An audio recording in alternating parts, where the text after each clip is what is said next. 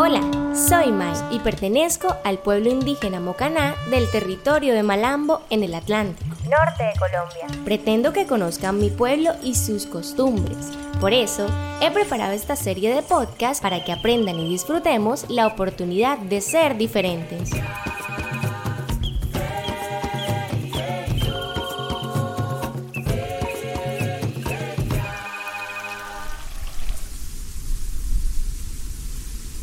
Imagínense un lugar con montañas verdes y entre ellas caminos que tienen altos y bajos, así como toboganes.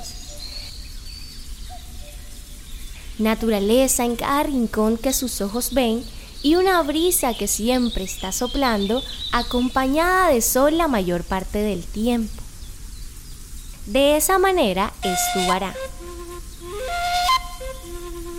un territorio que conforma los siete municipios del departamento del Atlántico, que son reconocidos como Mocaná.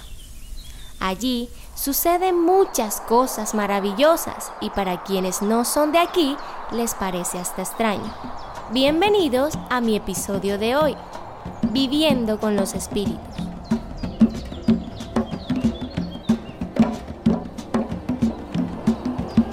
Mi abuela dice que aquí en este pueblo los indígenas Mocaná han tenido a lo largo del tiempo una relación especial.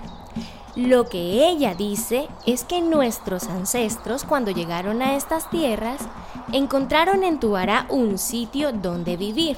Así se fueron dando los primeros asentamientos que dieron origen a muchas costumbres, creencias y rituales que desde aquella época han perdurado hasta nuestros días.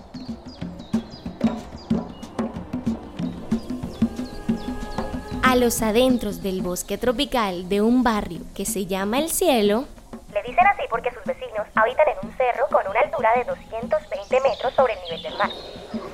Pasando en medio de monos cotudos y un terreno muy difícil de caminar, se halla en el centro de esta vegetación una piedra que significa el paso de nuestros ancestros por estos territorios.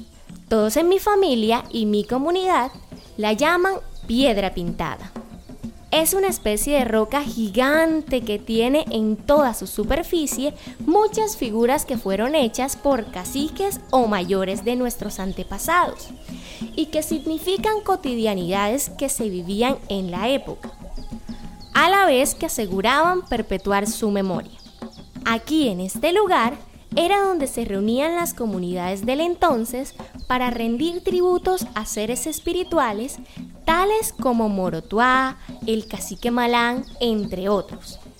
Estos espíritus eran aclamados para la fertilidad de la tierra, los cultivos e incluso para la lluvia. El sitio sagrado como Piedra Pintada es uno de los dos sitios sagrados eh, en ese lugar que utilizaban nuestros grandes urucumeguán, o sea, nuestros caciques, y pero primero llegaban a lo que es hoy la cueva del tigre. Ahí en ese lugar eh, se reunían ellos y hacían sus, eh, digamos que realizaban lo, lo, que había pasado, o sea, hablaban de todo lo que había pasado, de lo que iba a venir, llegaban y, hablaban con los sabios, que qué era, lo, cómo podían guiarse, y por de ahí bajaba el escriba a tallar la piedra con el cuarzo y era donde iba colocando todo el caminar y el andar de, todo, de todos estos urucumeguán que se reunían ahí.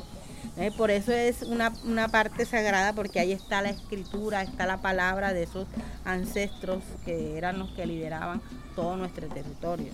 Todo comenzaba con un ritual de iniciación. Es una especie de danza donde se preparaban para dar el paso de una vida terrenal a una sagrada. Finalmente, este es un lugar de muchos significados en cada elemento que lo conforma. Por ejemplo, la forma de llegar al sitio de iniciación no es fácil. El camino es difícil y accidentado. Eso representa la dificultad del paso de lo mundano a lo sagrado.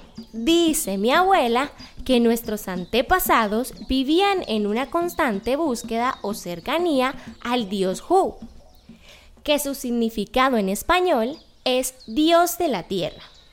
el mismo que hoy en día en mi comunidad lo asemejamos con la madre tierra, como dadora de vida a nuestros cultivos.